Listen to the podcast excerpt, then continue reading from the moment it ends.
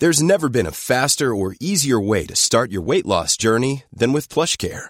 PlushCare accepts most insurance plans and gives you online access to board-certified physicians who can prescribe FDA-approved weight loss medications like Wigovi and Zepbound for those who qualify. Take charge of your health and speak with a board-certified physician about a weight loss plan that's right for you. Get started today at plushcare.com slash weight loss. That's plushcare.com slash weight loss. plushcare.com slash weight loss. Hold on, everybody. Here it comes.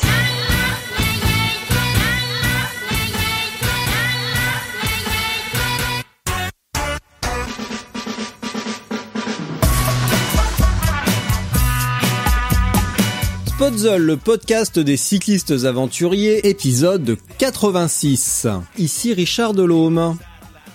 Dans cet épisode, je discute avec Conrad Coleman. Si vous suivez un peu le vent des globes et le monde de la navigation au large, ce nom vous évoque forcément quelque chose.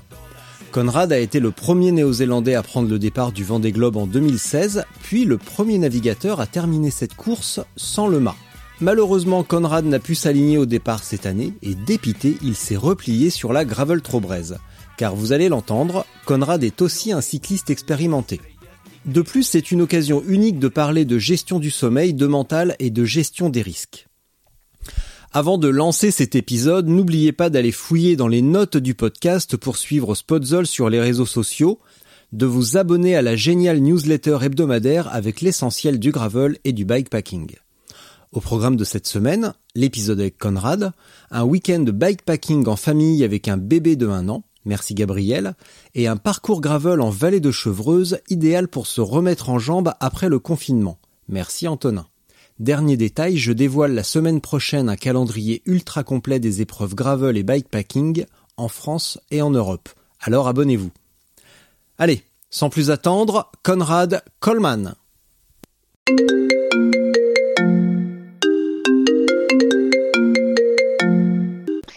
Allô Conrad?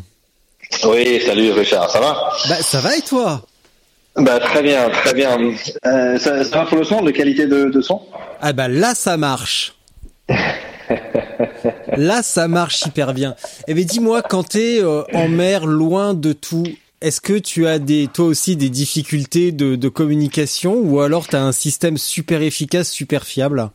Euh, non, non, mais euh, ça passe par, les, par les connexions satellites. Ouais. Euh, donc souvent, euh, bah, le, qualité de son est pas très bon. On a l'impression de, de, de, subir l'invasion des ovnis. Mmh. ou sinon, bah, ça, ça, coupe. ou il y a un très fort délai sur, sur la ligne. Donc, ouais. donc non, les téléphones, c'est c'est pas c'est pas très simple en mer. C'est pas super. Dis-moi, tu as des écouteurs avec toi? Tu as un casque ou tu parles dans les haut-parleurs de ton téléphone? Non, non, j'ai un casque. D'accord, parce que ça résonne un petit peu et j'avais l'impression que tu parlais de loin, mais. Et dis donc, déjà, euh, bah, j'aimerais remercier euh, publiquement François qui m'a euh, qui m'a dit, eh, dis donc, tu devrais faire un épisode avec Conrad, il est super cool. Alors je le suspecte de vouloir se rattraper parce que je me suis bien moqué de lui dans l'épisode avec Camille Defer où il a un petit peu souillé son slip dans la forêt de Brocéliande. Il couinait, il couinait, Camille m'a dit dans la forêt tellement il en avait marre. Et évidemment, euh, bah évidemment Fred qui nous a mis en ouais. relation, qui m'a donné ton numéro, mon, mon, inestimable Fred que j'aime beaucoup. Oui. Donc euh, toi aussi tu l'aimes? Bah oui, bien sûr. Ah. Fred, c'est mais, comment, mais, comment tu, et... mais comment tu fais? Parce qu'en fait, c'est pas vrai. Moi, je l'aime pas. C'est un connard. il est toujours souriant et la vie est toujours toujours beau avec lui. Donc, euh, oh oui, c'est un amour. C'est un amour. Ouais. Donc ouais. voilà, les remerciements sont faits. Euh, également à titre perso, je suis hyper content de te parler parce que je ne connais rien à la voile. Euh, je n'aime pas spécialement les bateaux. J'ai le mal de mer. J'aime pas le poisson. Mais non, justement, au contraire, c'est une super occasion pour moi d'apprendre quelque chose que je ne connais pas. Et en plus, au-delà de ça, je me suis un petit peu documenté sur toi et en grand professionnel, j'ai fait ça très en avance, donc il y a environ un quart d'heure, 20 minutes. Et euh, j'ai découvert plein de mots de vocabulaire que je ne connais pas, donc je vais pouvoir te harceler de questions sur euh, plein de trucs de bateau. Donc c'est, je, suis, Bah, super content. On, on va larguer les amarres, on va partir en mer ensemble. Allez, Richard. Superbe, superbe transition. Et évidemment, on va parler de ta participation à la Gravel Brest parce que ça, c'est quand même pas banal de passer du bateau au vélo et inversement. Mais Oui. dans un premier temps, mon cher Conrad, j'aimerais savoir qui es-tu, que fais-tu, d'où viens-tu et surtout comment tu t'es échoué à Lorient? Échoué. Ouais, échoué. Euh, ben c'est un choix. hein. Euh, c'est un choix. Euh, donc pour euh, pour vos, vos lecteurs, vos écouteurs, euh, je suis euh, presque le plus français euh, kiwi en, en France. euh, pour le dire que je suis à moitié américain, à moitié néo-zélandais. Euh, j'ai grandi en Nouvelle-Zélande jusqu'à l'âge de 15 ans. Ensuite, euh, ben, j'ai pris mon sac à dos, je me suis parti loin pour les États-Unis pour euh, faire mes études. Euh, donc euh, déjà le grand voyageur. Euh, je suis passé huit ans euh, et, et poussière là-bas pour faire pour faire lycée et aussi l'uni- l'université. Revenir sur, sur cette période euh, parce que c'était très formateur, euh, notamment en cyclisme. Euh, et ensuite, en 2007, euh, je suis reparti, euh, pareil, juste avec un sac à dos, avec tout, tout pour, pour, pour voyager. Vers l'Europe où j'avais fait un an et demi en, en Angleterre avant de trouver euh, la France pour la première fois en fin 2008. Euh, euh, et presque la première fois que j'ai mis le pied sur, sur le territoire français, c'était au, Stade de l'Aune pour le départ de Vendée Globe en 2008. Et je, je suis tombé amoureuse euh, avec euh, le peuple, avec les gens, avec cet événement euh, qui je trouvais euh, totalement euh, extraordinaire. Euh, et, et je me suis dit, bah, euh, voilà, c'est 2008, euh, le Vendée Globe c'est, c'est tous les 4 ans, euh, je vise 2016.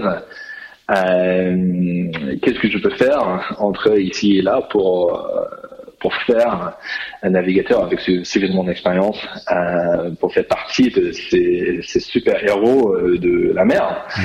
Euh, et ça y est, j'en ai fait, j'en bouclé ma, ma Globe en, en 2016. Euh, et je, je vis maintenant en tant de, navigateur professionnel de, de course au large. Alors, tu es né en Nouvelle-Zélande et tu t'es barré à 15 ans. Est-ce que c'était un mouvement de rébellion ou est-ce que es, tu es pardon, issu d'une famille de marins ou de voyageurs? Euh, bah, pour le dire que euh, mon, euh, le, le- pardon, coupe, je, je vais essayer de répondre plus, plus honnêtement. Non, non, non, je ne pas ça. Euh, euh, oui, je parle juste euh, l'eau de mer euh, dans mes veines, mais aussi le, euh, la voyage. Euh, mon père euh, a traversé euh, le planète euh, entre les États-Unis et la Nouvelle-Zélande, euh, pareil en mer, en, en croisière, euh, où il a rencontré ma mère. Euh, et ils sont partis ensemble euh, euh, voyager pour plusieurs années avant euh, mon, mon arrivée. Euh, et j'étais né en Nouvelle-Zélande et trois semaines après, on était à nouveau sur le bateau euh, parce que ma famille était itinérant à cette période euh, et je, je passais la première année de ma vie sur un bateau dans le Pacifique Sud. Euh, et il a plein de photos de, euh, de moi un peu partout avec les, avec les tribus euh, euh, sur la petite île où j'étais le seul euh, petit blanc qui- qu'ils ont vu. Euh, et donc, donc oui, il faut me dire que j'avais commencé à voyager et tout. c'est, le moins qu'on puisse dire. Donc, ce qui veut dire qu'à 15 ans, quand tu es parti pour le Colorado, c'est ça peut-être? Euh, d'abord sur, sur le côte est où j'avais terminé le lycée et ensuite euh, Colorado dans les montagnes. Euh, euh, ouais. Tu notes que je me suis bien renseigné quand même. Hein Euh, chapeau, chapeau. le contenu est tout frais depuis 15 minutes là. Ouais, c'est, super facile. Euh, donc ça veut dire que tes parents l'ont bien l'ont bien vécu. C'est pas comme si euh, tu avais fait une crise d'adolescence un peu un peu rebelle et que tu t'étais barré en disant moi je veux être voyageur. Non, mais je, vois qu'il y a un thème entre les épisodes sur le sur le podcast, c'est que il, y a souvent un goût de, de l'aventure euh, et euh, il y a beaucoup, euh, beaucoup d'épisodes où les gens parlent de la, poursuite de, les, expériences incroyables, mais surtout les, galères, euh, les difficultés, le danger. Euh, et ma, ma, ma voyage euh, touche les, les, deux côtés de, de cette, cette, pièce monnaie. Mmh. en fait, quand j'avais 11 mois, quand j'étais toujours tout bébé, mon père décidé dans un accident sur le bateau. Euh, et à l'âge de 15 ans, après avoir fait, euh, fait, le début de ma vie en Nouvelle-Zélande, euh, j'avais surtout l'envie de reconnecter euh, mon, mon, territoire patronal euh, et de m'approcher un peu plus de, de son côté de, de famille et élargir mes, mes horizons, ça c'est sûr. Donc euh, non, pas, pas du tout à crise d'adolescence, euh, surtout euh, euh, un envie d'aller plus loin, de, de, chercher les expériences plus grandes que je peux faire en, en Nouvelle-Zélande. Pourtant, la Nouvelle-Zélande, c'est quand même un pays. Enfin, je ne connais pas. Malheureusement, je n'y suis jamais allé, mais c'est sur ma liste. C'est sûr avec l'Australie. Euh, pourtant, ça a l'air d'être un pays vraiment d'aventure, de, sportifs également. On sent qu'il y a une culture, comme en Australie, vraiment une culture sportive très ancrée dans la population. Pourquoi cette envie d'aller euh, plus loin alors que tu étais déjà au cœur d'une civilisation euh, super sportive? Euh, Oui, c'est sûr, c'est sûr, et, je trouve euh, il a bon niveau de de à l'âme partagée entre les Français et les, Néo-Zélandais, je veux dire, euh, quand on parle de, l'aventure. Si, si on regarde dans, les journaux, euh, et la grosse titre, c'est euh, quelqu'un a fait quelque chose totalement dingue, soit c'est un Français, soit c'est un Néo-Zélandais. Euh, et mais le Nouvelle-Zélande, c'est vachement petit. Euh, que il a que 4 millions d'habitants. Mmh. Euh, c'est fabuleux, c'est connu euh, mondialement pour, pour être sauvage et, et, un super terrain de jeu pour les aventuriers. Mais à cette époque, quand, quand j'avais 15 ans, ça me sentait petit, euh, c'était un petit peu provençal et je souhaitais de, de faire autre chose. Mmh. Donc, et quand tu t'es tout à l'heure, tu m'as dit, tu t'es retrouvé aux États-Unis et c'était un bon début pour le vélo. Ça veut dire que déjà, tu avais un goût à ce moment-là, en plus de la voile et du voyage, pour le vélo? Euh, Oui, tout à fait, tout à fait. Et en fait, euh, le vélo, euh, il doit répondre à beaucoup de choses parce que euh, il est responsable pour ma vie en tant que navigateur. Et je l'ai expliqué, les, les, racines de cette de cette évolution.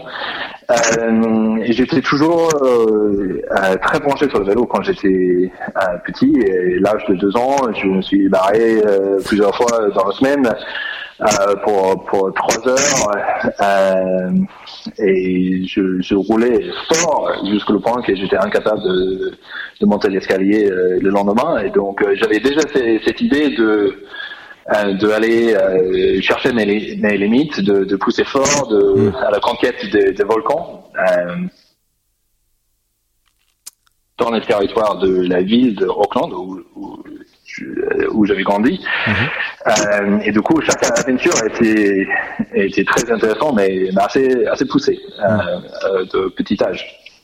Oui. à deux ans, tu fais déjà du vélo. À 12 ans. À 12 ans, oui, parce que dis donc. Ah ouais, ouais, non, non, mais là tu ah m'as fait peur. Bah, j'étais précoce, mais pas assez pour Mais quand même, euh, mais quand même. Et quand tu es arrivé aux États-Unis, donc euh, côte est, puis Colorado, à quoi ressemblait ta pratique euh, de vélo?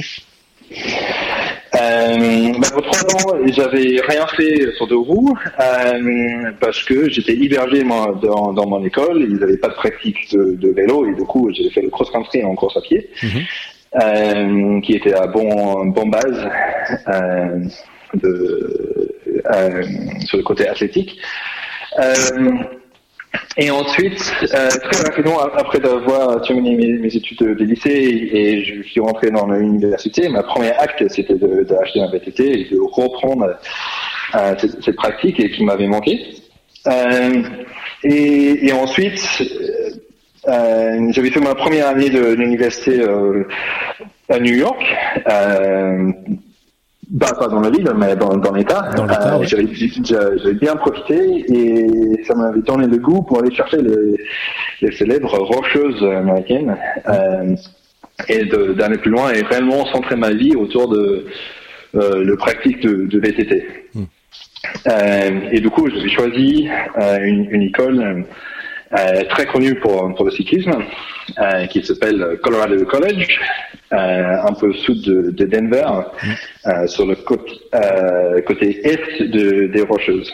et là, c'était un terrain de jeu incroyable.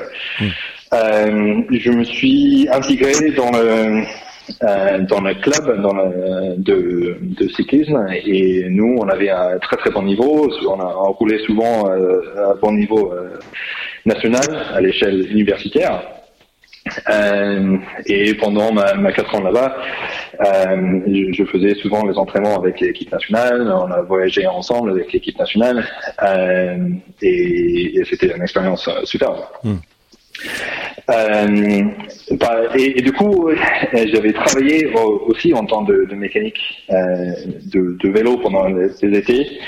Euh, et j'étais plus en plus en train de, de chercher l'endurance euh, on faisait les, très très grandes escapades de toutes les journées euh, dans les montagnes.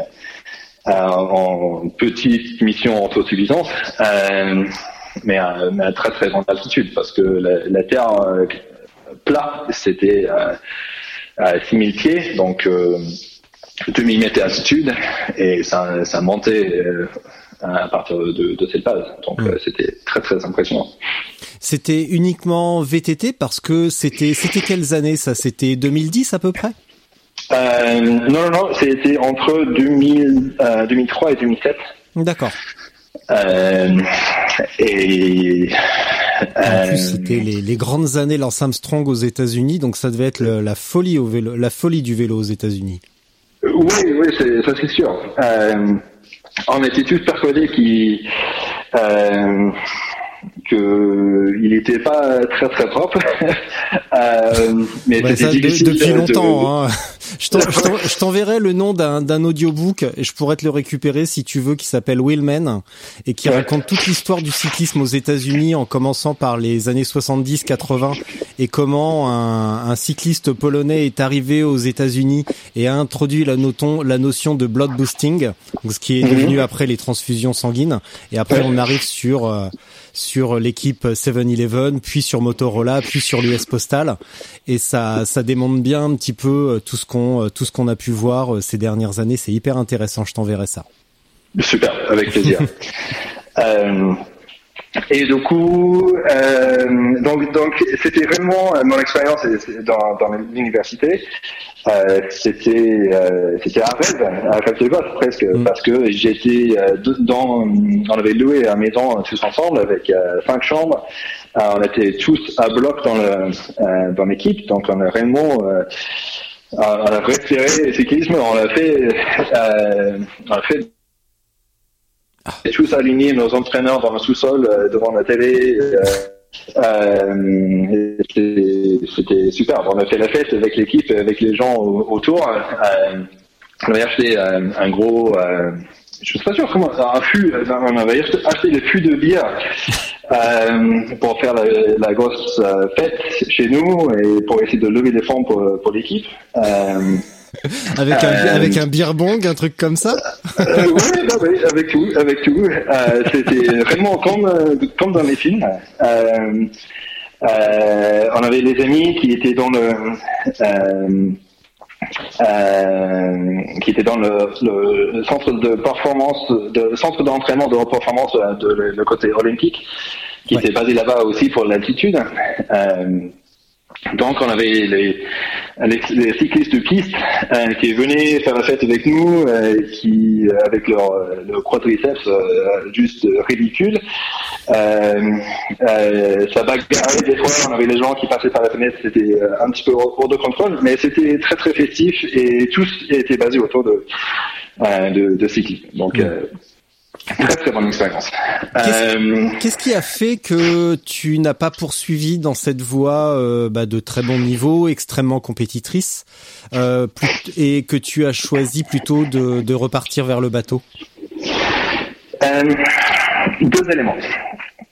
Donc un, c'est que mon goût pour l'aventure et, et l'endurance a pris l'avance.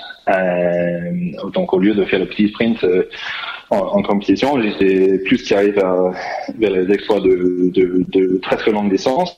Euh, j'avais, euh, je me suis parti sur, sur l'idée de, de, faire la course de euh, en VTT de 24 heures en solo. Euh, et après avoir bouclé ça, euh, et, et, que j'ai vu que le plus loin, les, le plus long l'événement a été, euh, le plus fort j'étais, euh, je me suis dit, bah, en fait, avec le cyclisme, c'est difficile d'aller plus loin que le 24 heures. Bien sûr, avant, à l'époque de, de, de bikepacking et autres, autres distances. Que ça me tentait de, de chercher un autre, événement euh, et de faire le tour du monde euh, sans escale. C'est un petit peu l'événement le plus long sur la planète, donc euh, ça m'a tiré vers ça. Et aussi, j'étais le, manager de, de l'équipe de l'équipe de cyclisme et du coup je me suis occupé de, de lever de fonds pas juste avec avec les fêtes bordélique, euh, mais aussi avec les relations de partenaires, euh, avec la gestion d'équipes, euh, tout le côté logistique. Et du coup, j'avais tout ça en, parallèle avec mes, cours. Euh, et aussi en, en, parallèle avec mon, mon boulot en termes de mécanique euh, dans le dans la boutique de vélo de, de coin. Et un jour, euh, un gars est arrivé avec un cadre euh, nu, en, un cadre de VTT en titane. Et il a dit, euh, je j'essaye de, de monter un monter un marque. Et est-ce que vous serez intéressé de de, euh, de, porter cette marque dans, dans la boutique? Euh, mon chef a dit non non non ça m'intéresse pas c'est pas une grosse marque euh, c'est pas c'est pas fiable.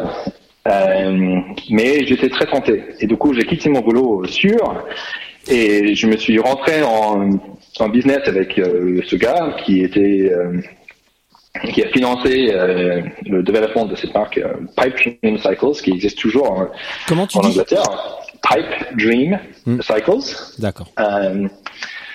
et ensemble, on a, on a monté le, le, structure, on a, on a vendu les cadres, euh, les cadres en titane que moi j'ai dessiné avec euh, un ingénieur euh, britannique.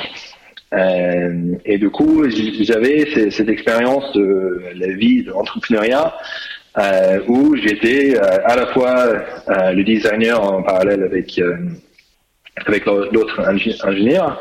Euh, je, faisais des peintures sur les cadres euh, une fois qu'ils étaient livrés, parce qu'ils étaient, ils étaient euh, soudés en, en, Chine, mais ensuite emportés en temps de cap nous chez nous. Moi, je montais avec tout l'équipement d'un Z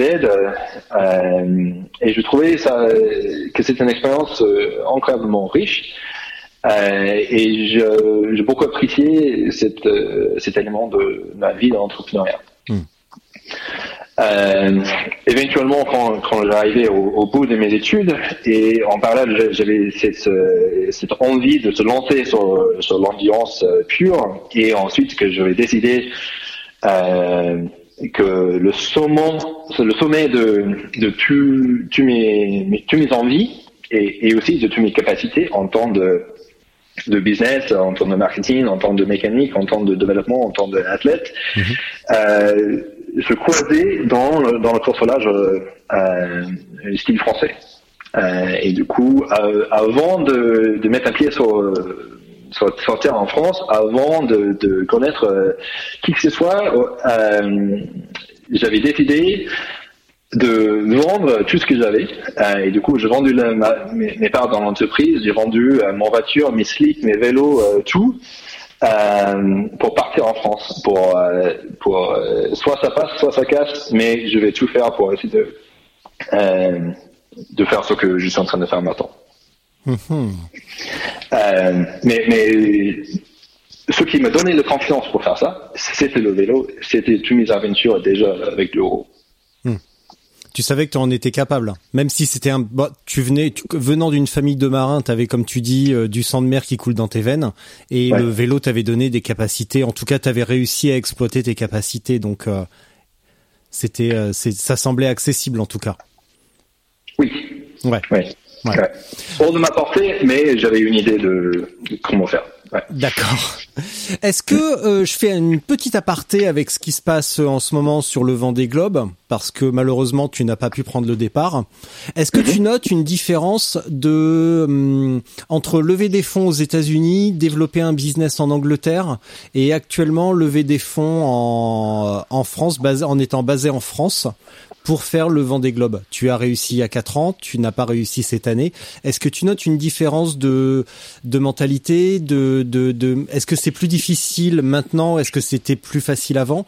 Est-ce que le Covid a vraiment euh, aggravé la situation? Est-ce que comment tu analyses euh, ces, ces différentes époques pour lever de l'argent?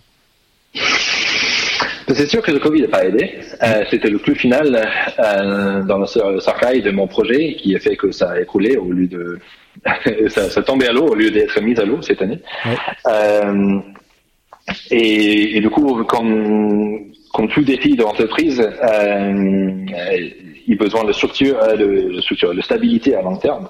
Euh, et le Covid a foutu tout ça en l'air. Euh, et pas, pas que ça, euh, bien sûr. Je, euh, je me plains de ne pas être en mer actuellement, mais je suis très conscient que j'ai ma santé et celle de mon entourage. Et je suis très content de pouvoir compter sur ça.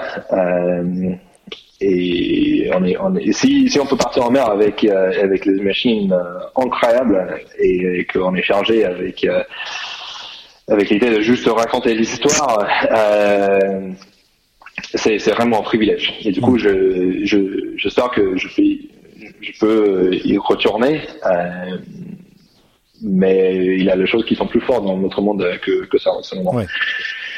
Euh, tout ça dit, euh, c'est il a raison que le consolage comme ça, en, solitaire, ça reste extrêmement franco-français. Euh, il y a 33 navigateurs euh, euh, dans, le, dans le, cette édition de, de Vendée Globe, 23 sont français.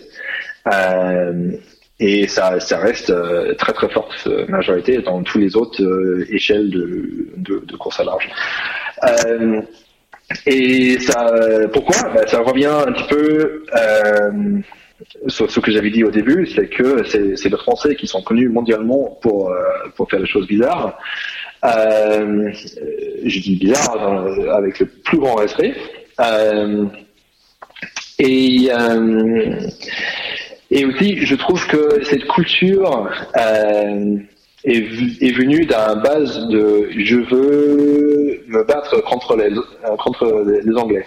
Euh, parce que d'abord, c'était dans les années 60, c'était les Anglais qui ont pris un langue d'avance euh, sur l'idée de, euh, de, de, traverser les océans et aussi le monde mm en solitaire. Et sans doute, c'était c'était les grands navigateurs à l'époque français qui, qui ont vu ça et qui se sont dit on va pas laisser les, euh, les fils de Nelson euh, nous battent encore sur les vagues et du coup euh, c'est parti comme ça. et encore Cette, cette, vieille rivalité entre les Français et les Anglais, c'est pas possible quand même. Bah oui, c'est ça. L'envie de, de se battre les glaviches, apparemment c'est très très fort. Ça n'existe pas dans l'autre monde, parce que pour faire la mayonnaise, il faut avoir euh, euh, un certain euh, complément des ingrédients, et, et cette, euh, destin d'apprécier de, de, et de faire les choses extraordinaires, c'est exceptionnel est exceptionnellement français. Euh, le, le, fait de, de se battre contre, les Anglais et du, et du coup d'avoir le support de l'État pour, pour, faire pareil, parce que les, les premiers navigateurs pour partir en solitaire, ils étaient dans, le, dans la marine nationale et du coup, ils étaient soutenus par, par l'État en disant euh, vas-y mon fils, allez euh, battre les Anglais. Euh, et ensuite, euh, naturellement, ça, ça a pris une ampleur qui fait que le grand public est derrière. Euh, et si le grand, public, le grand public est là, ben, il a les, les, yeux, il a l'attention, et ça veut dire qu'il a la valeur commerciale, et ça veut dire qu'il a les sponsors, et, et ça, ça a fait, ça a fait un, un, boule de neige naturellement, mais que ça n'existe que ici. C'est pour mm. ça que je suis venu en France pour le faire. En, à ta première participation du Vendée Globe, tu étais le premier néo-zélandais à participer, à prendre le départ et à terminer. Euh, Est-ce que ça t'a donné une notoriété euh, importante en Nouvelle-Zélande? Chez toi, finalement? Euh, ben, La notoriété est très éphémère, il faut le dire. Euh, C'était une expérience assez rare et assez incroyable pour moi parce que quelques mois après, j'y étais pour, pour faire un tournée de médias et, parler avec les gens. Euh, et après, je, euh, je, je un petit pause avec ma femme et on était dans la, dans la queue pour acheter des billets pour, pour aller au ciné. Euh, et les gens autour de moi euh, reconnu ma voix par les entretiens que j'en ai fait le lendemain, euh, le, le, veille, excuse-moi. Oui. Euh, ils ont dit ah ben c'est toi, dis donc, euh, ce que tu fais, c'est cool. Euh, donc, euh, petit Conrad, quelqu'un qui est pas non plus euh, un, un, grand star, euh, c'était une expérience euh, que j'ai jamais vécue, euh, mais c'est très rare, c'est très, c'est très éphémère. donc, ce que je, je, j'avais pensé et souhaité, c'est que une fois que j'avais bouclé le Vendée Globe, mais c'était ma troisième tour du monde. Hein. Euh, J'en ai fait deux autres en, en tournée échauffant.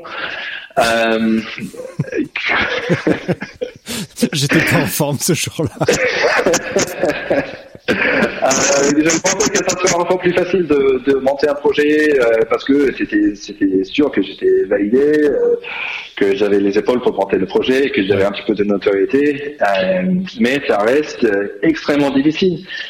Et c'est, je sais que le sponsoring, c'est quelque chose qui est encore assez rare dans, dans notre milieu de notre, si je peux me prétendre, euh, milieu de autre euh, bikepacking.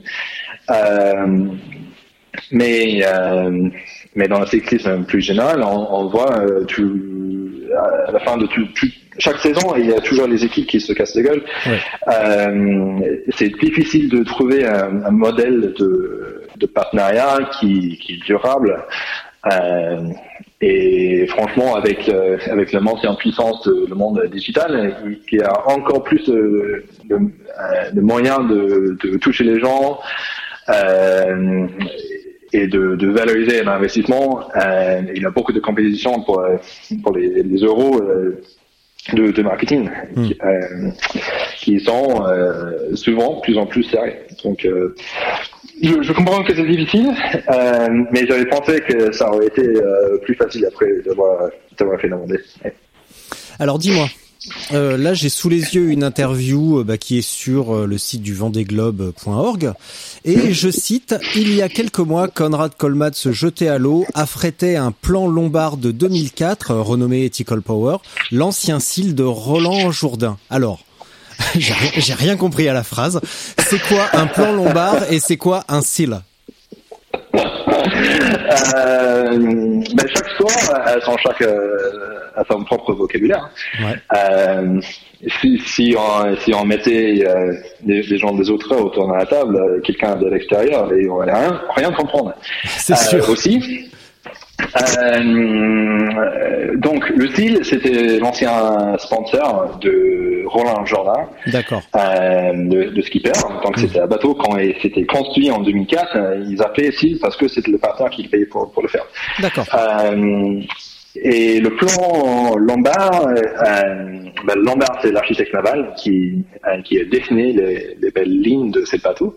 Euh, et moi, Ethical Power, c'était ma, ma, sponsor qui voulait aller à sortir de Vendée Globe, mais finalement ils n'avaient pas la, pas la force de frappe nécessaire pour le faire. Hmm. D'accord bien déchiffré. oui, bah ça va, c'est parfait. J'en ai d'autres, hein, tu sais, en stock, j'ai de quoi tenir une heure avec les choses que je ne comprends pas. Donc, euh, donc c'est pas un problème du tout. Euh, et tu dis que le, dans toutes les interviews que j'ai pu parcourir, que le vent des globes a changé ta vie. Mais avant tout, est-ce que tu peux revenir sur euh, le choix de l'Orient, puisque tu es fasciné par le vent des globes Pourquoi ne pas avoir posé tes valises au Sable d'Olonne? Euh, parce que le Stade de l'Olne, euh, c'est le, le, ville de Vendée Globe, très, très simplement, parce que pour ceux qui sont pas branchés dans, dans la voile, euh, le Vendée Globe, c'est un événement qui part tous les quatre ans, euh, qui fait un tour du monde euh, sans escale, sans assistance, avec un seul pauvre, on va dire, pauvre personne, sur le bateau, qui prend entre 74 jours, qui est le record actuel, euh, et 100 jours euh, pour, boucler cette, tour du monde. Euh, et ça, part, ça revient tous les 4 ans euh, depuis 88. 88, 89, bref, c'est le neuvième édition. Euh, pourquoi pas Globe euh, Les Sables d'Olonne Parce que le Sable d'Olonne, c'est euh, c'est pas le centre du monde de notre milieu. Euh, tout simplement, euh, tout le monde, euh, pour, pour euh, partir pour le Vendée Globe, on part presque tous de l'Orient, on fait nos valises, on charge de bateau et on roule tranquillement vers les, vers les salles de l'homme, où on est hébergé pour trois semaines avant le départ et ensuite on fait le tour, on revient au salles de et ensuite on revient à l'Orient. Et du coup, tout le savoir-faire euh, si c'est le, le, chantier qui va fabriquer le bateau, si c'est l'architecte qui va la dessiner, si, si c'est le boat builder, si c'est le coach qui va le dire comment l'exploiter, euh, tout le monde est ici. Hmm. Euh, entre pour, le forêt, presque juste à côté de Concarneau. ensuite, il y a Lorient. Ensuite, un, un peu plus moins fort, euh, il a la Trinité-sur-Mer sur le Pays de Quiron. Euh, et sur ces 100 km de, de côte breton, il y a tout. C'est absolument incroyable. Et le seul endroit qui peut rivaliser, rivaliser c'est Auckland. Euh, ouais. Mais, mais pas dans, pas dans le course à l'argent solitaire. Donc, qui veut dire qu'à Lorient, euh, il n'y a pas que toi comme navigateur euh, professionnel, vous êtes plusieurs.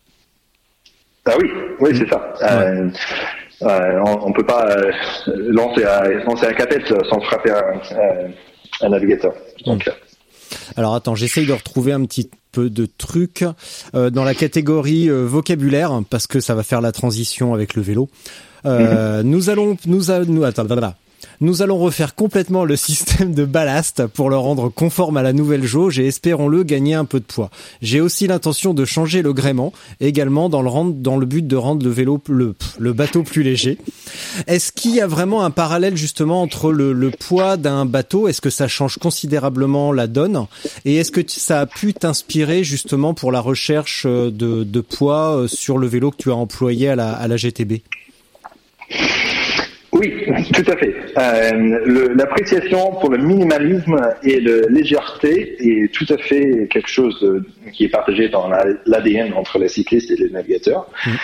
Euh, euh, mais c'est aussi la question de répartition de poids pour nous, euh, mmh. parce que euh, c'est simple sur un vélo pour aller plus pour aller plus vite, il faut pousser plus fort hein, sur le pédale, mais euh, l'équation mathématique est beaucoup plus compliquée sur, euh, euh sur, un, bateau. Il faut euh, changer le, le bah, D'abord, il faut alléger le bateau le plus possible. Mm. Euh, parce que un bateau plus léger, dont 95% de, de, fois, va plus vite qu'un bateau plus lourd. Et ensuite, on a un système de, de ballast, euh, parce que en contraste avec ce que je viens de dire, des fois, on peut rendre le bateau plus euh, plus puissant et donc plus rapide si euh, on a l'ordissant dans une manière tactique. Donc, on a euh, toute une série de, de tanks de, de ballast qui peut accommoder euh, deux, deux, trois tonnes d'eau euh, qui on va, on va mettre à l'intérieur du bateau, qui va le rendre plus, euh, plus stable et donc euh, plus rapide. Mhm. D'accord. Euh, et, et on va jongler euh, avec le bateau, euh, avec le poids sur le côté, euh, un côté de l'autre. Donc on va chercher de, stabiliser en, en, en- en- en latéral. Et aussi on va essayer de changer le trim euh, en longitudinal. Donc soit on va mettre euh, dans un petit verre quand le bateau avance pas très pas très fort. Euh, des fois, c'est- un avantage de mettre tout le poids euh, devant. Euh, et quand, dans la bassin notamment, et, euh, et on a le banc derrière, il faut mettre tout le poids derrière pour essayer de lever le nez de bateau pour que ça passe mieux dans les bacs. Euh, et, dans le, et juste, euh, et, et je voulais dire, pareil pour, faire un parallèle avec le cyclisme, euh, une gramme ou un kilo, euh, c'est pas, c'est pas, il n'a pas, pas le même effet partout, dans le sens que euh, sur deux roues, on cherche de, alléger euh, la, la jante, le, le système euh, dynamique, les, les roues euh. Euh, le plus possible, parce que une gramme sur le roue compte plus euh, qu'un gramme sur le sur le cadre. Euh, pareil pour nous, on, on essaye de, de alléger les gréements, le mât, les câbles, les voiles le plus possible, parce que ceux qui qui pendulent dans l'air euh, est plus coût- plus coûtant euh, en termes de la dynamique du bateau que ce qui est sur le euh, sur le bateau lui. Euh, c'est quoi un gréement? Désolé, hein, je te l'avais dit, je suis nul en bateau. hein. fait, tout à fait, c'est très bien. C'est cool. Le- le gréement, dans, euh, dans son ensemble, c'est le mât euh, et tous les câbles qui le tiennent en place. D'accord. Et je crois que sur l'édition du euh, du Vendée Globe que tu as bouclé, tu as fini avec un gréement. euh, Qu'est-ce qui t'est arrivé avec le, le gréement? Qu'est-ce qui s'est passé? Tu as cassé un truc, je crois. Je, je, voilà. Pour être plus spécifique, quelque chose a cassé. Ah oui, oui, quel- oui, pardon, pardon. C'est pas de ta faute en fait. D'accord. Ouais, ouais. Euh, donc, euh, le, le problème, c'est que les, les- bateaux sont incroyablement euh, complexes. Et, et aussi, ils sont tous des prototypes. Euh, donc, ça, ça n'existe pas dans notre monde qu'il y a une série euh, de, des bateaux. Tout, tout est un prototype, tout euh, y a réflexion de les envies, les capacités, euh, l'attitude, la manière de, de son, son skipper. Euh, et aussi euh, ça, et aussi la manière que les, euh, que les architectes navals pensent que euh, ça va- la forme, euh, le, le taille, machin de bateau va répondre mieux aux, aux- aux besoins. Euh, donc chacun est un individuel, un individu, et euh, euh, et le fait que ça tient en place euh, presque pour, pour, pour tout temps, euh, c'est c'est assez incroyable de, de, de prendre un, un prototype et le fouetter pour 45 000 km sans arrêt, c'est quand même quelque chose. Euh, donc juste les, les systèmes de main et, et, et les câbles qui, qui le tiennent, euh, et ça, ça fait plus que centaine de pièces. Euh, et un des pièces, après 97% de courses euh, parcourues, a cédé. Euh, c'est le câble qui, qui, euh, qui a pété sous énormément de, de tension, euh, a fait que tout l'ensemble était instable et tout a tombé euh, par terre, ou dans l'eau. Euh, donc c'était, euh, quand c'est souvent le cas, euh, pareil sur le vélo, euh, on avait des emmerdements euh, la nuit. Euh, donc c'était la nuit, ça, soufflait très très fort. J'étais en, train de sortir un baston très puissant euh, au large de, Portugal. Euh, le, le câble pété, le mât a tombé. J'étais dehors et du coup j'ai vu le mât céder et tomber devant les yeux. Et j'étais en, en danger parce que bien sûr c'est quelques centaines de kilos de carbone, de euh, de tout qui, qui tombe de, de 30 mètres. Euh, j'étais pas frappé euh, dans l'instant, euh, mais ensuite j'étais en danger parce que les, les morceaux de carbone étaient en, en train d'être propulsés par les vagues contre le flanc de bateau. Euh, donc j'avais un vrai, risque que le, bateau pourrait être percé et ensuite euh, couler sous, mes pieds. Euh, donc très rapidement, euh, j'avais pris un, couteau bien affûté et j'avais coupé tous les câbles. Je balançais le, le mât et les voiles dans l'eau pour essayer de me sauver. Mhm. Euh, et ensuite, euh, j'étais à la dérive euh, totale avec un bateau cassé, 200 mètres au large de, Portugal, avec 800 000, 200 mètres, 200 000 au large de Portugal, avec un peu plus que 900 000 à faire pour terminer la course. Hmm. Qu'est-ce qui s'est passé à ce moment-là dans ta tête? Tu t'es dit bon bah c'est râpé ou alors il faut absolument que je trouve une solution pour terminer la course?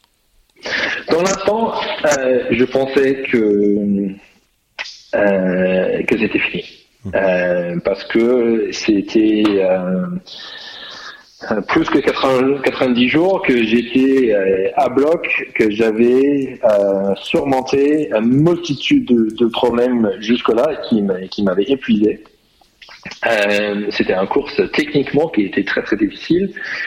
Euh, et du coup, jusque-là, je pensais que j'étais, mais essoré totalement.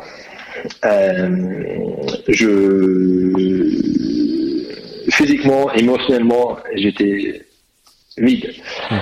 Euh, et du coup, une fois que le bateau était euh, sécurisé, ben, je fais un bon dodo jusqu'à la levée, de, lever du euh, soleil levé de jour. Et là, après d'avoir discuté un petit peu avec la direction de course, avec ma femme, qui euh, qui a passé quelques messages de encouragement de, qui étaient envoyés par notre site web, par Facebook, machin, euh, qui franchement, j'étais pas prêt de recevoir euh, parce que les, les gens, c'est assez facile derrière un clavier de, de envoyer les bons ondes euh, mais j'étais presque fâché que j'avais reçu ces, ces, messages parce que c'était clair, ils avaient zéro conscience de euh, de ce qui t'arrivait, ce qui m'est arrivé. Mmh. Ouais. Et de ton état aussi. Et, et de mon état aussi. Mmh. Euh, mais éventuellement, j'étais suffisamment ouvert d'esprit de de recevoir ces, ces, messages, de me battre euh, de voir encore euh, euh, ce que j'étais capable de faire. Euh, et du coup, j'avais un très grand chantier devant moi. Euh, D'abord parce que le BOM, le, le, les stars euh, en composite qui, qui est normalement horizontal, qui, qui tient le, le grand voile, mm -hmm qui était prévu dans ces cas d'être vraiment fortune, donc un mât que je peux mettre verticalement, euh, mais c'était euh, brisé, c'était en deux morceaux, mhm. euh, et c'était un, un, grand tube de 9 mètres de longue, de 70 ou 80 kilos lourd, tout en, tout en carbone. Euh, et du coup, d'abord, il fallait, sur le pont d'un bateau encore très agité par, par les vagues énormes et, le vent qui, qui avait créé ce problème au début. Euh, J'étais obligé d'aligner les morceaux, de le coller ensemble euh, de refaire une préparation avec euh, l'époxy et le carbone. Euh, C'était février. Février, il faisait froid, le, le col ne tenait pas parce que c'était trop froid et du coup il fallait, il fallait faire une espèce de four autour de, de la casse pour, pour que le col fonctionnait. Et du coup, j'avais pris le petit chaufferette pour les mains euh, et j'avais pris un, un couverture de survie euh, et avec ces deux éléments et ma, ma sac de couchage, j'avais fait cette, euh, cette four pour que euh, le col c'était suffisamment chaud pour fonctionner. Ça c'est ça c'est du bricolage. Ça c'est de bah, l'adaptation en milieu hostile. Bah oui, plan B. ça c'est sûr. Donc, juste avant que tu poursuives, ouais. non, je te laisse finir et je te poserai une question après. Vas-y, excuse-moi. D'accord. Donc avec les phares euh, euh, collés ensemble, euh, j'ai pris les, euh, quelques quelques morceaux de, de voile qui, qui restaient Euh, moi, je suis un ancien. Quand j'étais en, en Angleterre en 2007-2008, euh, je travaillais en tant que maître voilier. Donc, je, je fabriquais et je réparais les voiles. Euh, donc, c'était c'était une bonne expérience dans, dans ce scénario parce que euh, j'avais pris les très très grands morceaux de, de voile, je, les taillais pour que ça, ça marchait dans une autre manière. Donc j'ai fait ma propre euh, grand voile. Euh, pareil, c'est difficile parce que c'est 20, peut-être 20 mètres carrés de, de tissu très lourde.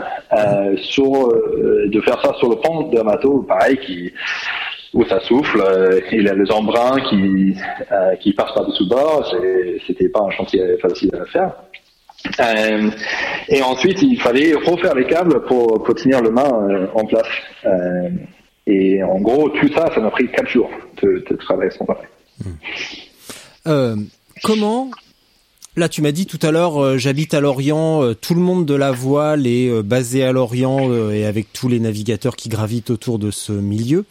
Est-ce que cette manœuvre-là, tu l'avais imaginée dans ta tête? Est-ce que c'est un scénario qui arrive ou qui est arrivé à d'autres?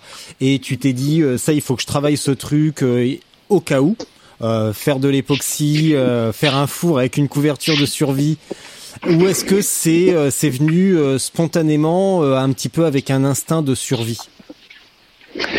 Euh, c'était vraiment un plan de merde. Euh, c'était inventé dans, dans un moment. Euh, c'est souvent euh, et beaucoup trop souvent euh, euh, pour mon goût. Les gens qui, qui dématent, euh, ils lèvent, euh, ils lèvent le signal, le signal de, de détresse. Ils sont euh, récupérés ou le bateau est mis à la remorque pour, pour ramener au bon port. Euh, donc, euh, donc non, c'est pas réellement quelque chose qui- qu'on avait imaginé euh, ou programmé euh, avant. On avait l'idée que dans, dans le cas des dématages, je peux faire un, euh, je peux faire un, un mât avec le bomb, mais juste euh, voilà, ça c'était le plan. On peut, on peut faire un mât, voilà. Ouais, on, va, ouais. on va s'arranger. Mais t'avais quand Euh, même croisé les doigts pour que ça n'arrive pas évidemment et que t'aies jamais à mettre en œuvre ce plan. Oui, c'est ça. Euh, mais, le, mais le problème pour, pour mettre en œuvre cette idée, euh, c'est que une fois que le, ma chantier a été fait, j'avais ma euh, ma bombe qui était réparée que pour pour faire un mât avec. Euh, j'avais le, le voile greffé dessus, j'avais tout tout prêt à mettre en œuvre. Euh, ben, j'étais là un petit peu comme un con parce que j'étais au milieu de rien du tout. J'étais l'objet le plus haut pour euh, un rayon de, de 500 km presque. Euh, et j'avais pas de, j'avais pas de point d'accroche pour goûter ma, ma célèbre euh, système en place. Qui, qui pesait beaucoup plus lourd que moi. Euh, et du coup, euh, c'était pareil, très difficile pour, euh, pour lever le baume qui, euh, dans un état déjà fatigué, euh, sur une plateforme qui n'était pas stable. Et du coup, j'avais petit à petit, j'avais euh, euh, levé avec petit saut euh, le baume sur un pile de, de, de sacs. Et ensuite, avec les winches, euh, j'avais bricolé un système pour, pour lever en, en, en tirant vers euh, de, de l'avant. Euh, Et quand tu t'es rendu compte que ton bricolage de fortune fonctionnait, tu t'es senti comment? Bah, très très soulagé et aussi j'avais très faim. Euh, parce que euh, j'avais euh, j'avais imaginé que euh, que je peux faire le, le tour du monde en 90 jours. Euh, si j'avais pas la longue série de de Eh oui. malchance, euh, j'aurais sans doute le faire. J'avais ramené euh, 100 jours de nourriture avec moi. Et le jour que je mis le main vertical pour commencer ma voyage de répatriation vers le euh, c'était le jour que j'ai mangé ma dernière plat. Et j'avais encore euh, euh, 800 000 à faire et j'avais presque plus rien à manger. Euh, et donc, euh, je suis un, bon, un bon élève de l'histoire de la mer. Et, donc, euh, euh, je sais qu'il a, a beaucoup de, des, des aventuriers, des navigateurs, les, euh, des gens qui subissent le, souffrage, euh, euh, Ouais, avec les, avec les bateaux cassés ou les gens qui se trouvent sur, sur les plages, mmh. les naufrages, excuse-moi. Euh, et, du coup, je sais qu'il y a beaucoup de gens qui ont déjà bien souffert de la faim en mer. Euh, donc, je, je savais qu'on peut se tenir pour, pour très très longtemps. Et aussi, j'avais, j'ai décidé de, de rentrer dans le, dans le radeau de survie euh, pour trouver la nourriture de survie, euh, qui est en gros un biscuit fait avec la pâte de graisse de coco, avec le farine de maïs, un truc euh, franchement euh, pas très digeste, euh, mais très très calorique. Hmm. Et du coup, pour, pour 10 jours, j'avais 300 calories par jour. C'est pas beaucoup. Hein. c'est vraiment pas beaucoup. Et du coup, euh, j'étais assez sec en arrivant. Ouais. Euh, J'avais perdu euh, en gros 10, 10 kilos dans l'ensemble. Mais j'étais au bout et je coupais la ligne, d'arrivée. Et j'étais le, le seul personne dans l'histoire de, de, ces courses de, de terminer sans main. et le troisième personne d'avoir bricolé un, une espèce de camion fortune. Donc premier néo-zélandais à finir, à prendre le départ, à prendre le départ forcément et à finir. Le premier à finir sans maille, le troisième à arriver avec un truc bricolé. Avec un truc bricolé et hmm. le premier euh, navigateur à boucler le tour du monde avec l'énergie 100% euh, renouvelable. Hmm. Euh, qui aussi c'était euh, un très très grand point de fierté pour moi parce que les les néo sont connus euh, comme nos écolos. Euh, J'avais grandi un peu avec cet esprit. Euh, un des raisons que je fais beaucoup de choses avec euh, le vélo, c'est parce que je veux alléger mon empreinte carbone. Et je voulais faire cette tour de monde avec avec pas mal des éléments prototypes pour montrer ce qui était possible, juste avec les panneaux solaires et, les batteries lithium. Et un hydrogénateur, une espèce de turbine en dessous le bateau qui va produire l'énergie comme un dynamo sur, un vélo. Euh, et j'étais le, premier à le faire. Pas le hmm. premier à le tenter, mais le premier de, de, faire. Et j'étais euh, j'étais bien content aussi parce que ça, veut dire que cette projet et cette projet de course, c'est une extension de euh, pas juste mes capacités, mais aussi mon esprit. Ouais. Est-ce que après cette donc après ce succès, est-ce que cette, euh, ça s'est généralisé? Est-ce que d'autres euh, navigateurs ont emboîté le pas à tes stratégies? Ou est-ce que c'est encore euh, là, par exemple, dans les dans les dans l'édition qui se déroule actuellement Est-ce qu'il y a d'autres navigateurs qui utilisent ces systèmes? Oui, pas assez que je voulais, mais c'est un c'est un début. C'est un début, mais le, système des hydrogénérateurs est bien démocratisé. Euh, sur un système de, de secours. Euh, donc il y a plusieurs bateaux qui euh, qui a ça depuis quelques temps, mais pas euh, comme moi avec un, un, un système de l'énergie principale. Mm. Euh, mon ancien bateau avec le même système est en train de naviguer euh, maintenant sous sous le pied de Sébastien Destrevaux.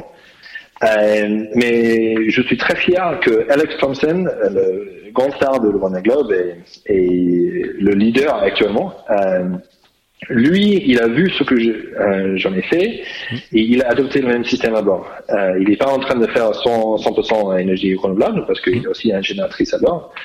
Euh, mais l'idée de, de faire le, moteur électrique et le, panneau solaire partout, c'était pas juste entre guillemets quelqu'un sur le, sur le frange comme moi qui a fait ça parce que pour, pour se montrer et montrer ce qui est possible, mais c'est un, un des, des, plus grosses équipes euh, qui est le plus compétitif, mm. qui a décidé que c'était le meilleur système aussi. Donc euh, je suis très content avec ça. Donc c'est une belle reconnaissance.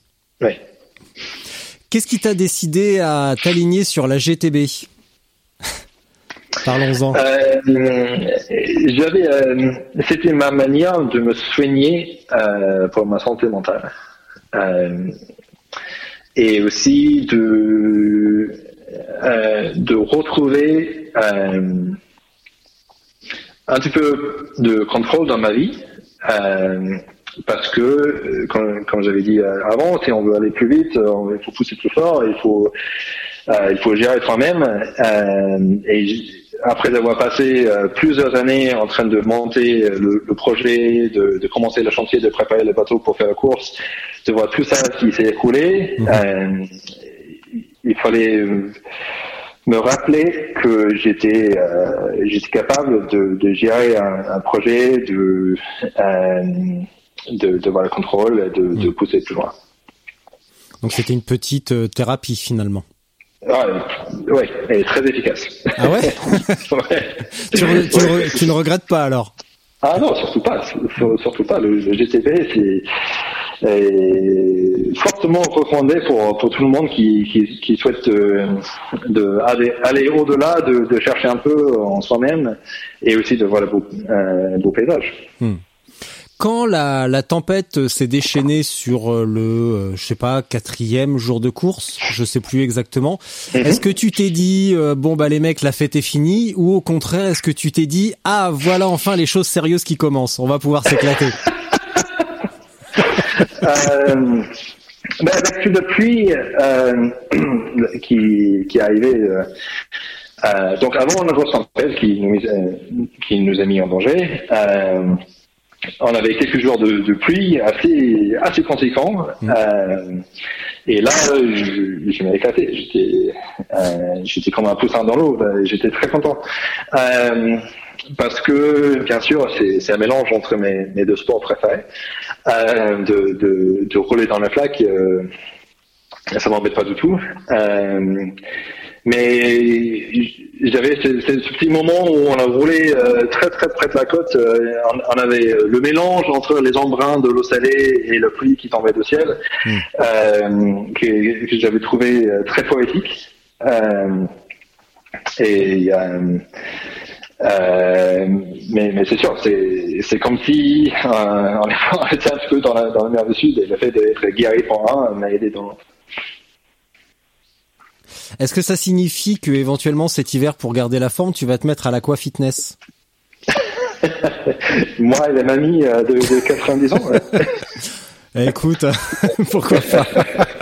Si tu me parlais de, de, ton vélo, parce que tu me l'as expliqué tout à l'heure très bien, et euh, on va en reparler là, avec la notion de d'inertie, de poids dans les roues et l'importance du poids des roues comparé à au poids de d'un gréement.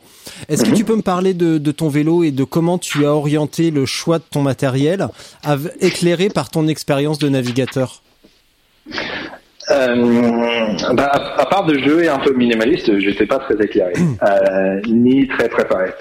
Euh, parce que je, avec l'année qui que de, de, de, 2020 qui a bien mis les bâtons dans la route pour tout le monde.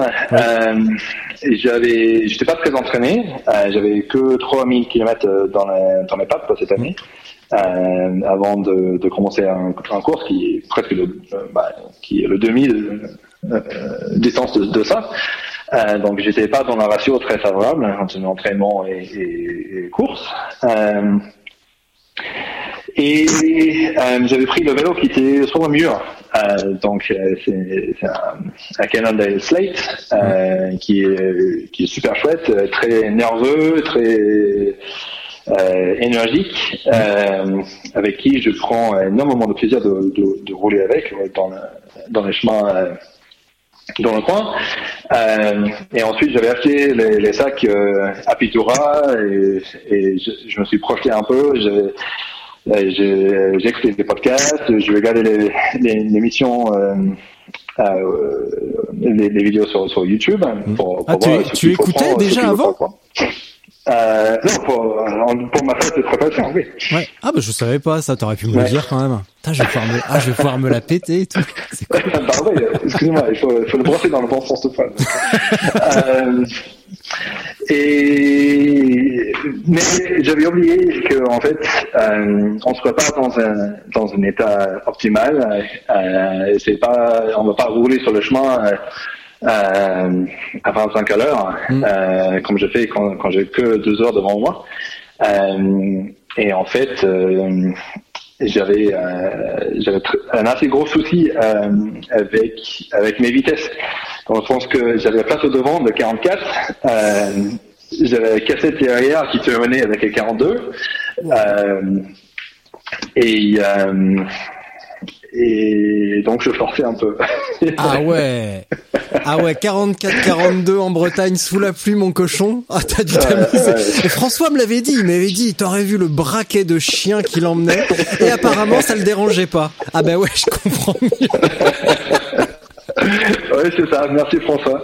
Euh, non, 44. Quand, quand je rencontrais les, les, les gens, euh, les autres euh, euh, les autres qui roulaient sur le GTP, et du coup, ils gardaient mon plateau avec Aurore. Euh, j'avais commencé à mentir, euh, parce que j'avais dit, ouais, ouais, c'est un 40. Ils ont dit, oh, oh, punaise, 40, c'est ridicule, euh, punaise. Ben, voilà.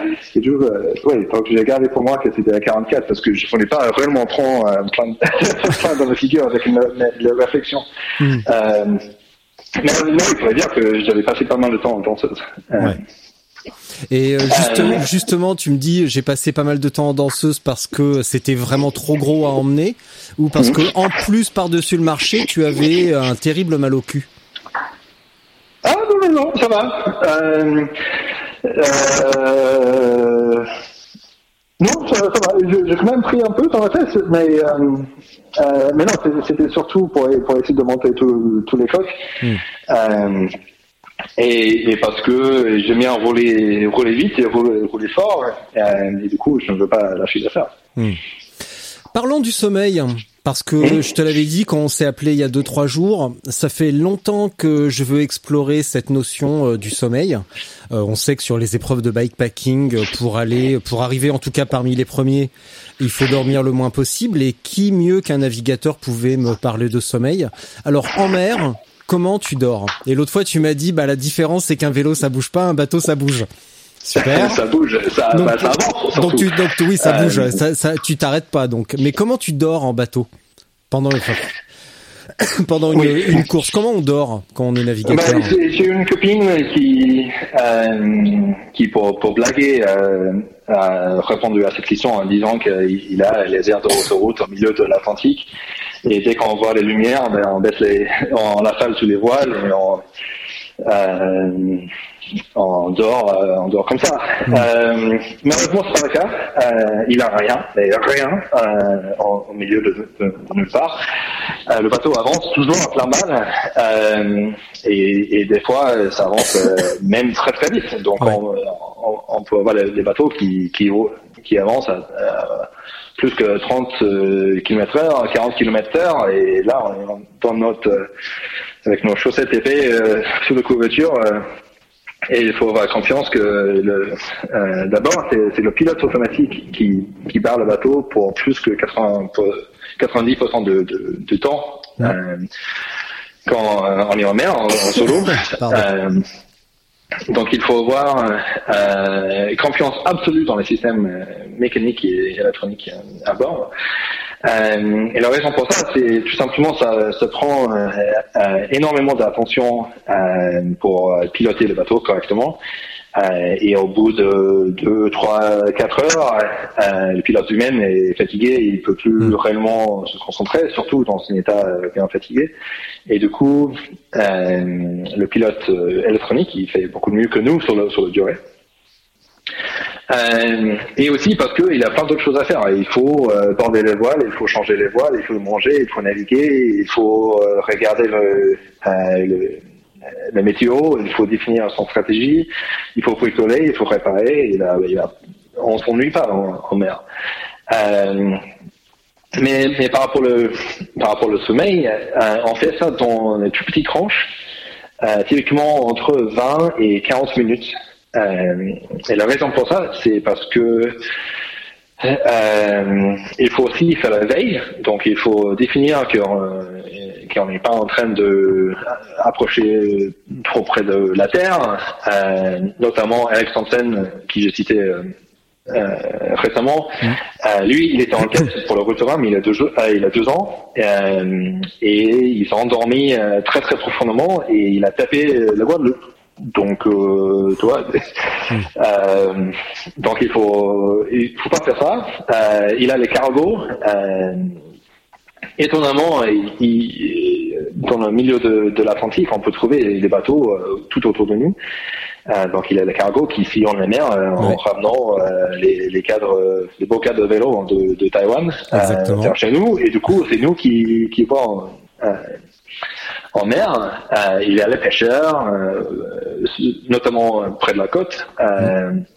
Mais sans, sans, parler de choses qui, nous, on peut frapper, il faut aussi être très euh, très branché en, en, termes de surveillance pour les choses qui peuvent nous frapper, euh, notamment les nuages qui sont très très forts, qui va ramener plus ou moins de vent, euh, qui vont jouer avec euh, dans la manière stratégique. Euh, et ensuite, il faut définir que les voiles sont bien bordées, sont, sont correctement réglées pour, pour que le bateau avance, avance bien. Donc l'idée de d'être dans, la, dans lequel le bateau en train de, de, de pioncer pour, pour 4 heures, c'est non, c'est pas la réalité. Hmm. Euh, donc on fait des petites tranches, euh, donc euh, un sommeil euh, polyphasique. Comment tu, comment tu dis? Polyphasique. Polyphasique. En, en, plusieurs phases. et donc, on va accumuler entre idéalement 4 et 6 heures de sommeil dans l'ensemble toujours tranché en, rien plus que, que 40 minutes. Euh, donc, et, typiquement, on va grouper ces deux euh, ces sommeils en deux périodes. Euh, donc, euh, dans l'après-midi euh, et aussi dans le début de petit matin, mmh. quand le corps humain est plus naturellement équipé avec les hormones qui qui nous rendent plus plus accueillant euh, pour le mm. sommeil. Euh, et nous, euh, on, fait des recherches assez poussées pour, pour ça. Donc, moi, j'en ai fait plusieurs séances dans un, dans un labo de, sommeil avec les électrodes sur la tête, avec les, les médecins qui regardent les ondes de, de, cerveau pour identifier les périodes où je suis justement plus accueillant pour, pour le sommeil. Mm-hmm. et ensuite, avec le avec l'expérience de maintenant plus qu'un décennie en, mer. Euh, je sais comment gérer, le, sommeil, euh, quels sont les, signaux euh, physiques et, et mentaux euh, qui qui m'alertent quand je suis pas loin de tomber dans la dans la zone de rouge par exemple. Et c'est quoi? C'est quels sont ces signaux pour toi? euh, émotionnel. Euh, donc, euh, si je suis pas loin de péter un câble, euh, et on avait déjà établi que c'est pas bien de péter un câble en mer parce que sinon on perd la main. Mm. donc, un manque de lucidité.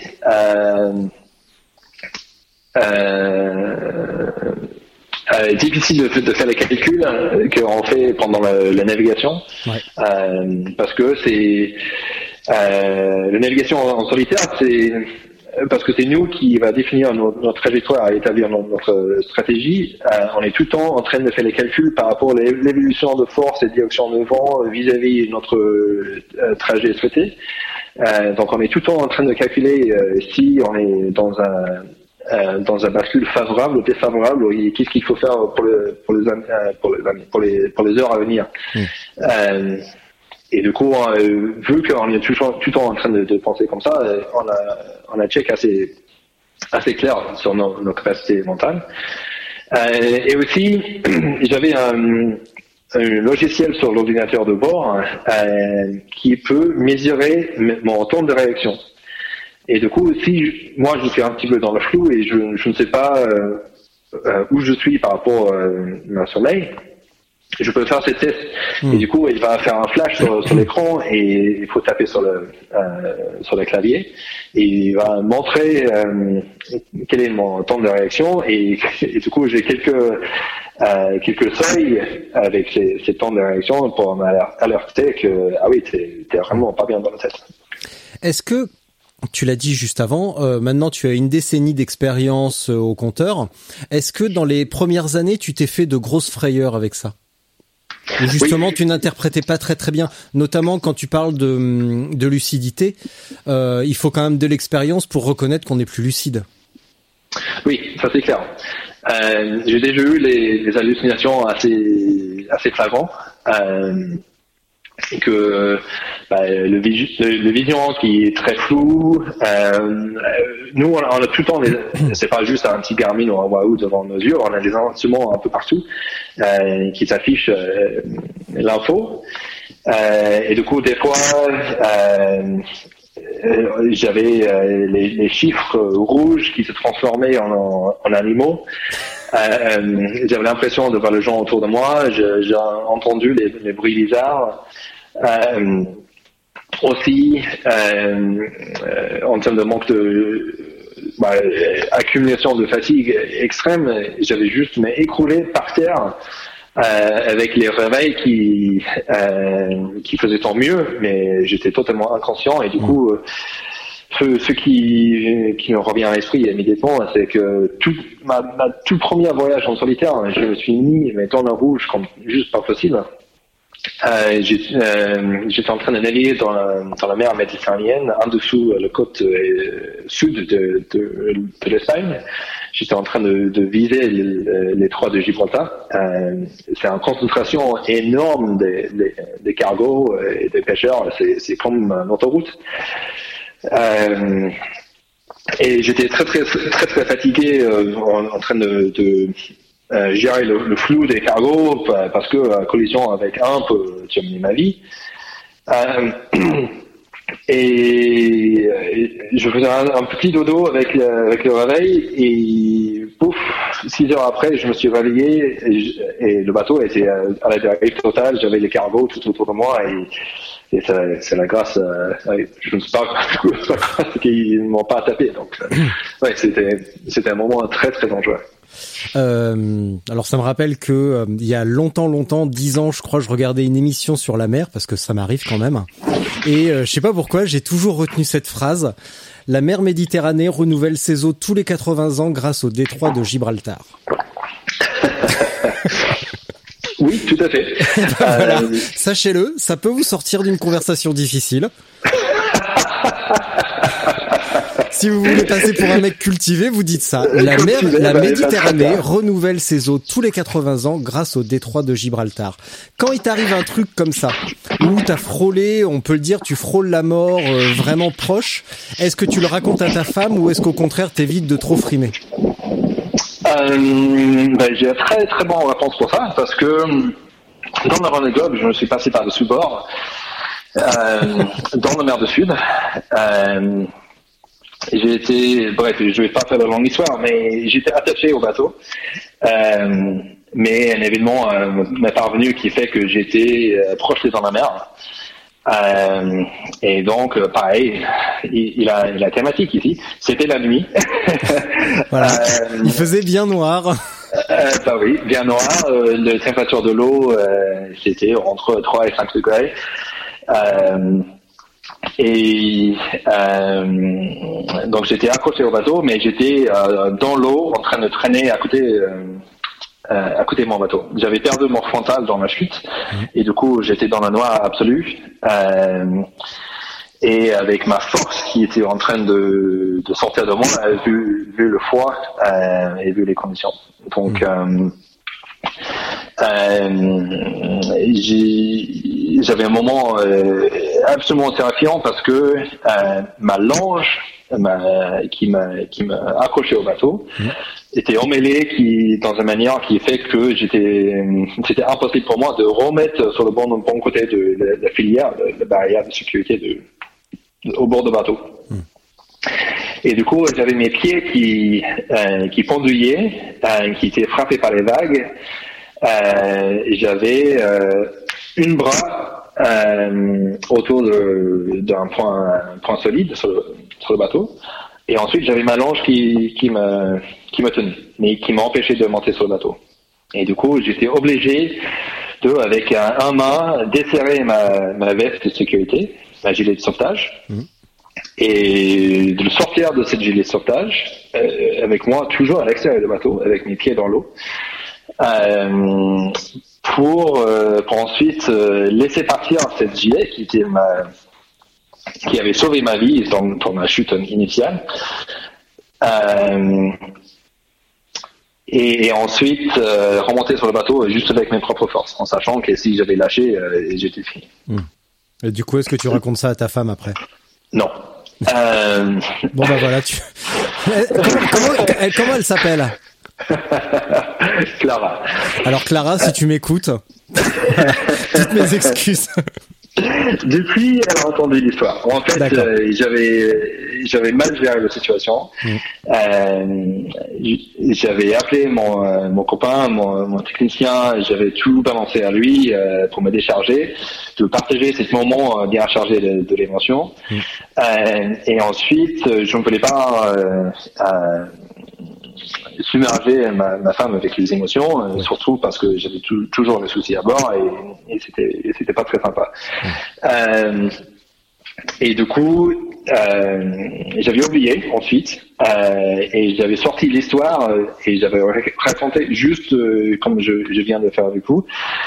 dans la conférence de presse après à l'arrivée et elle était en train de, d'écouter euh, et ouais, elle n'était pas super contente la fois mais elle était hmm. bien contente que j'étais déjà avec avec elle et bien sain et sauf euh, sur terre hein, quand elle avait entendu l'histoire donc euh, hmm. Tu sais, ça me rappelle. Euh, bah, est-ce que tu regardes un petit peu le, le vélo à la télé, les, les, les courses pro? Tu regardes un petit peu? Bien sûr. Moi, j'ai toute là dernièrement, j'ai j'admire profondément Marion Rousse parce que mhm. avec tout ce qui est arrivé à Julien, euh, mhm. notamment sur sa chute, euh, sur sa dernière chute. Euh, si si tu te souviens, il est tombé. On l'entend, on le voyait hurler par terre et on n'entendait mhm. plus Marion Rousse. Et trois minutes après, elle a repris les commentaires sans un poil d'émotion dans la voix, alors que son mec venait de se faire super mal. On savait pas ce qu'il avait. Et ce jour-là, je me suis dit, c'est quand même une sacrée professionnelle parce que dans une situation pareille, le mec quelques semaines avant il devient champion du monde, pas un mot, à part Laurent Jalabert qui se moquait d'elle après en disant ça va Marion? Et, euh, et après elle voit elle le voit tomber je pense à toutes les femmes de coureurs qui voient leur mari tomber euh, sur les courses. Ça doit être horrible. De notamment peut-être la copine de de, de Remco Evenpol euh, j'ai vraiment toute mon admiration pour pour Marion Rousse et son professionnalisme et là, par contre, elle, je pense qu'elle ne m'écoute pas et elle a bien tort. Voilà. C'est bien dit. Dis donc, j'ai une question sur le la navigation automatique. Tu m'as dit que le bateau avance tout seul. Tu, je suppose que tu règles la. Hum, est-ce qui, est-ce que tu règles la, la direction, si on peut dire, ou est-ce qu'il y a une sorte de d'intelligence artificielle qui décide un petit peu pour toi, et est-ce qu'il y a un radar qui permet d'éviter justement les bateaux, les cargos, les machins, ou est-ce que, euh, est-ce que c'est, hum, est-ce que ça peut arriver malgré tout? Euh, non, non, ça peut arriver, euh, notamment en 2012. Euh, euh, il a deux, deux bateaux de, euh, de la flotte de Vendée Globe qui, qui sont chopés les, les pêcheurs à pleine vitesse, euh, qui ont soit dématé ou soit euh, été suffisamment euh, endommagés pour, pour plus continuer la course. Euh, en, et ça arrive euh, par pur hasard, bien sûr, hein, de, de, frapper les choses qui sont qui sont pas les bateaux. par exemple euh, pareil, en 2012, euh, un, des, un, des, concurrents de, dans la Club a frappé euh, un boé scientifique euh, à la dérive, mmh. qui ont détruit son bateau. et, et ça m'a ça m'a pas arrivé, mais dans la mer du Sud, j'ai vu les icebergs les, morceaux de banquise qui, qui sont totalement effrayants parce que justement ils sont invisibles au, radar euh, quasiment. Et du coup je n'ai pas beaucoup beaucoup dormi euh, dans ce moment-là. dans ce moment-là parce que c'est si on tape un, bout de glace à, 40 à l'heure ben, il a pas grand chose qui reste donc mm. euh, euh, mais pour répondre à, à, ton question, le pilote, il fonctionne en plusieurs modes. Soit on peut garder un, cap, donc à direction magnifique, soit il peut suivre euh, angle de vent, et du coup, si le vent euh, bascule ou euh, change dans une manière euh, brusque ou douce, mhm. ben, le bateau va le suivre. Ouais. Et donc, mais il a, il a beaucoup d'intelligence dans le sens qu'il a un millier de capteurs euh, sur le bateau euh, pour se situer en, dans l'espace avec ces trois axes. on a des, des instruments assez, assez précis là-dessus. Mm. Et du coup, le, avec tous les vagues, avec les vibrations, avec les accélérations euh, euh, sur, sur, tous les trois axes, euh, tout est capté et tout, tout va dans l'algorithme de, de, pilotage de bateau. D'accord. donc il barre très très bien. et ça fait que on peut on peut être à l'intérieur, on peut s'occuper l'esprit de, de notre route stratégique. et, et le, le, réglage de, de voile sont trop idéalement pensés à la direction du bateau. Sur la GTB, est-ce que tu as trouvé que la navigation euh, à vélo, finalement, c'était une vaste blague comparée à ce que tu vis en bateau?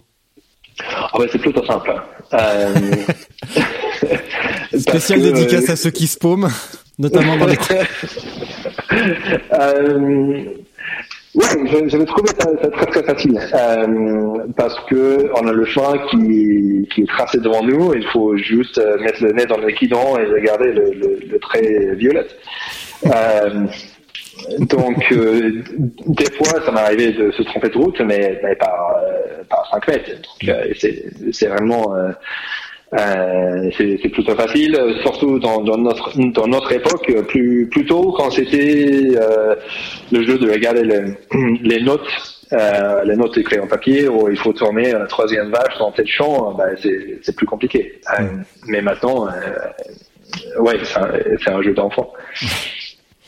Euh, est-ce que tu prévois euh, d'autres épreuves de ce type, notamment pour l'année à venir, ou est-ce que tu vas revenir totalement focus Alors même si maintenant tu as quatre ans de préparation pour le prochain Vendée, est-ce que tu planifies d'autres courses en bateau d'ici là, ou est-ce que tu vas faire une pause pour te refaire un petit peu euh, le mental et plutôt t'orienter sur du vélo? Ou, autre, ou un autre sport, je ne sais pas, ça peut être une autre aventure. Euh, non, je pense pas que je vais faire le, euh, le, le, ballet en salle.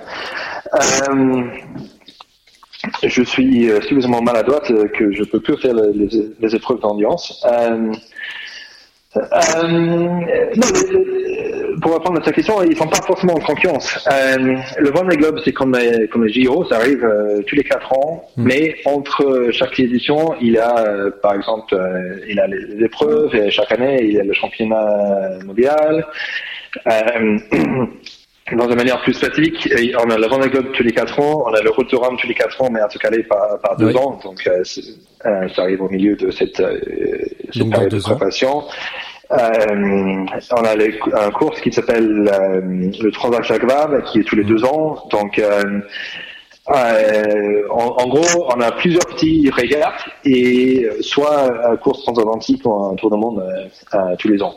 donc, ça veut dire que avec les avec la construction de, de nouveaux bateaux, avec son mise en service, son, son fiabilisation, son optimisation, ça, ça prend plusieurs années. Euh, et du coup, le Vendée Globe, c'est la phare de la, le calendrier, mais c'est loin d'être le seul événement qu'on s'occupe l'esprit avec. Euh, mais vu que je suis actuellement en train de travailler comme, un, comme un journaliste, j'ai ma propre podcast euh, par rapport au Vendée Globe. Ah, ouais. euh, et je suis en train de lever des fonds pareil et de, de, de monter le projet pour la suite. Donc, il faut, pour quelqu'un euh, avec un esprit très compétitif comme, le mien, il faut avoir les, événements euh, conséquents qui, servent comme balisage pour, euh, la vie. Donc oui, je, je veux bien soit refaire le GTP l'année prochaine, où je, suis bien titillé par, par la French Divine, euh, notamment parce que euh, mes origines dans, dans le sport euh, le sport de, de vélo euh, était aux, aux US et notamment en Colorado euh, et, et rocheuse et, et je viens tomber sous le charme de le Great Divide euh, qui je pareil je souhaite faire un, un jour aussi. Mm -hmm. Eh ben, Conrad, je pense que l'on a à peu près fait le tour. Est-ce que tu vois quelque chose à ajouter? Qu'est-ce que j'ai une dernière question en stock, mais je te laisse euh, trouver une thématique s'il y a un truc que j'ai oublié de, de, dire.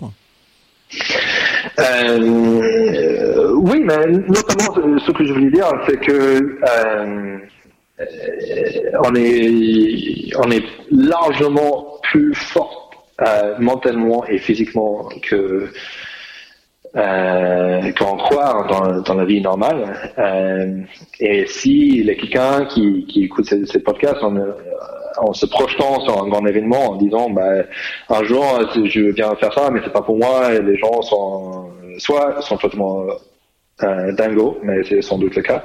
Euh, mais c'est hors de, hors de ma portée. Euh, je voulais dire que tout apprend, euh, tout se prépare. Euh, je suis venu en France avec un rêve et un sac à dos et je connais personne, je parlais pas français et j'avais pas navigué depuis dix ans et j'ai quand même visé euh, l'Everest euh, des mers et en, en dix ans j'en ai fait. Euh, et il faut il faut faire pareil dans la vie. Donc je vais juste avancer des questions. Qu'est-ce que c'est votre Vendée Globe euh, pour le dire, qu'est-ce que c'est quelque chose qui, qui te prend par la cœur, qui anime, euh, qui anime, hmm? qui va animer euh, vos, vos, vos, rêves la nuit et les réveiller. Il, il, faut aller le chercher. Hmm. J'ai une dernière question. Est-ce que tu souhaites mourir en mer? C'est une question quand même un peu glauque. Ouais, tu serais pas le premier je serais l'un de première. Euh, mais il faut pas oublier que mon père est mort sur, un accident de bateau. Donc euh, j'en avais déjà vécu euh, ça par procréation et non, je souhaite ça euh, pas du tout. Mm. Je pense que c'est vu vu ce qui s'est passé pendant le dernier Vendée Globe avec ma, ma, ma, échappe, mais de pas loin, d'être perdu en mer.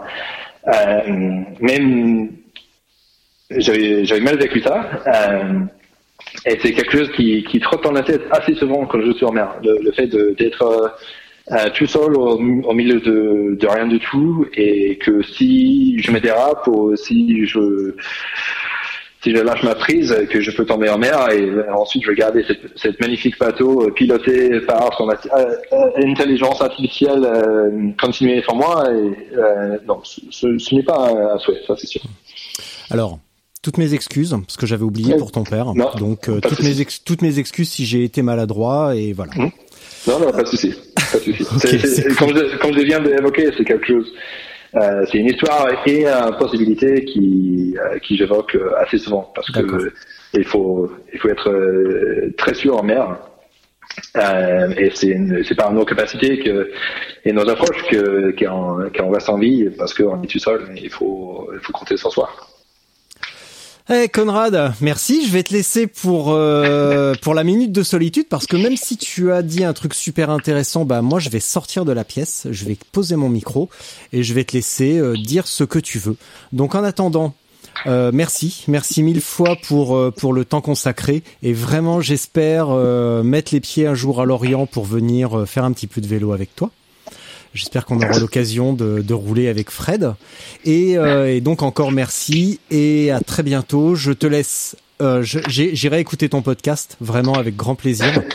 Euh, et grâce à toi, bah, j'ai également vraiment hâte, euh, je l'espère très bientôt, d'interviewer Thomas Coville. Mmh. Euh, que je dois faire pour un autre podcast, rien à voir avec celui-ci, mais euh, mais euh, mais mais j'ai vraiment hâte de pouvoir euh, le faire et grâce à toi, je vais pouvoir euh, parader avec mon nouveau vocabulaire et lui lui demander ce qu'il pense de ses gréments.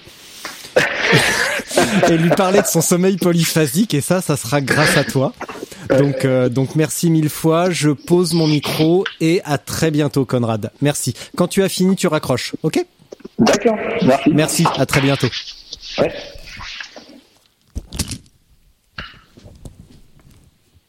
Bah et voilà, il me semble qu'on est tout seul. Euh, je veux juste euh, revenir sur l'idée de, de qu'est-ce que c'est votre Vendée, euh, parce que c'est un sujet que j'avais levé euh, autour de mon projet. Euh, j'avais parlé avec beaucoup de monde qui m'a salué en disant euh, bravo, c'est incroyable, je, je peux jamais faire pareil. Et moi, j'avais toujours dit, euh, bah, c'est pas la peine de, partir en mer, faire euh, faire le fou sur un, bateau tout seul. Hein. On peut trouver notre défi qui absolu ici sur Terre.